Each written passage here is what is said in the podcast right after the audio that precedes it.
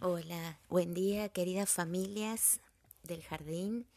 Em, estoy muy contenta que escuchen los audios y que surjan inquietudes y que me las manden.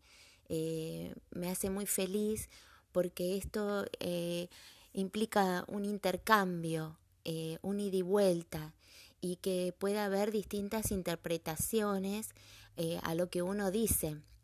Eh, a veces es un poco difícil eh, explicar algo eh, en un audio breve. Pero en este momento lo que me gustaría es aclarar una inquietud o, o, seguir teniendo otras inquietudes y seguir conversando. Me interesa la ida y vuelta.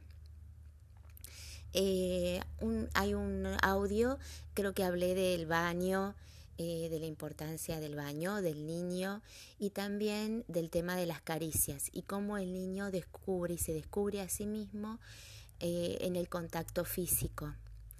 Eh, hay una teoría que se llama análisis transaccional, que es una teoría que habla del tema de las caricias y tiene una mirada un poco más amplia, digamos, no a veces pensar las caricias solo eh, como, eh, como nosotros lo vemos eh, popularmente, ¿no?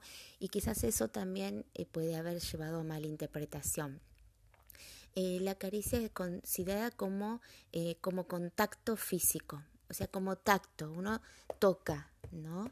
Este contacto con el otro, que yo reconozco al otro, ¿no? La caricia como reconocimiento del otro. Entonces,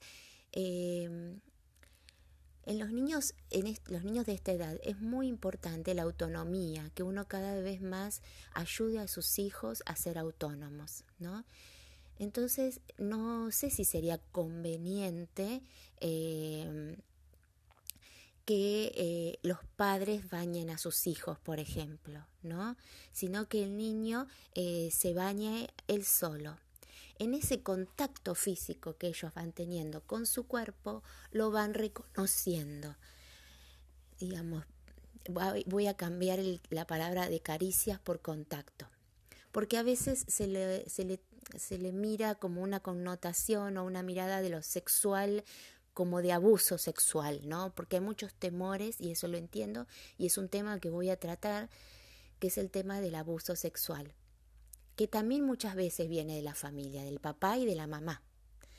Pero bueno, eso es algo muy, eh, muy complejo. Eh, viene, puede venir de un abuelo o de un tío. Entonces, eso es un tema muy específico, muy complejo. Acá solamente hablamos de, de pensando desde un, niño en una familia desde la normalidad, podríamos decir entre comillas, o de lo esperable, ¿no? Que eh, el niño al tener contacto físico con su propio cuerpo va sintiendo distintas sensaciones y va descubriendo que quizás también puede ser que al, al tocarse sus partes íntimas sienta un poco de placer y que eso lleva a lo que después viene el tema es la masturbación, pero que es un momento muy pequeño de la, de la historia de este niño que se siente descubierto y descubre su cuerpo al tocarlo. Eh, que es como un tema de curiosidad, pero no mirado desde la sexualidad del adulto, porque nosotros sabemos, miramos a veces la mirada desde el adulto. Y el niño lo que solo siente es que al tocar su cuerpo y quizás al acariciarlo, porque cuando yo me baño, me paso la mano por el cuerpo y lo acaricio. Y a veces acariciarlo es, decir, es decirte te quiero cuerpo, sos valioso, sos importante, qué lindo, me acaricio el brazo, me acaricio la cara, me acaricio el pelo, me acaricio las piernas, ¿no? Qué lindo tener este cuerpo y eso es bueno, digamos, ¿no? Y cuando hablo de caricias de un papá, de una mamá, es decir, abrazarlo, acariciarle la mejilla, acariciarle el pelo, acariciarle el brazo, no las partes íntimas, ¿no?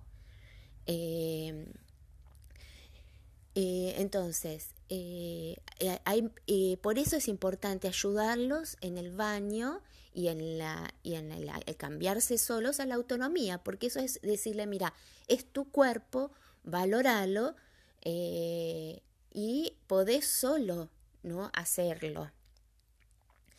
Eh, pero bueno, es importante eh, que el papá o la mamá o la familia los ayude a los hijos a que ellos mismos tengan contacto con su propio cuerpo. La caricia se refiere a la caricia afectuosa, la caricia amorosa, donde uno está diciendo te, te quiero, te valoro, ¿no?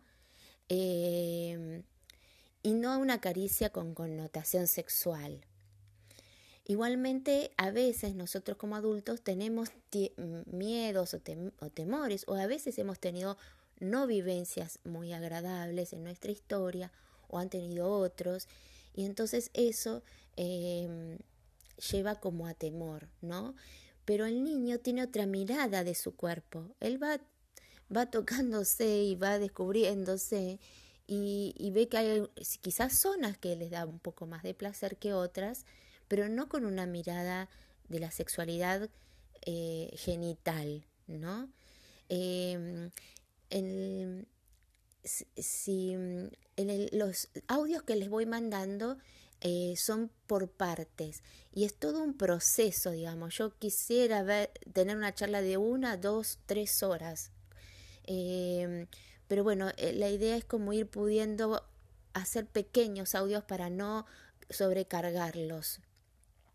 Eh, pero sería bueno que vayan escuchando todo el proceso, desde que, empieza la primera charla, que es la introducción a la sexualidad, donde hablo del proyecto, hasta la última. Y espero con mucha inquietud y mucha alegría todas sus dudas y pensamientos e inquietudes. Les agradezco un montón.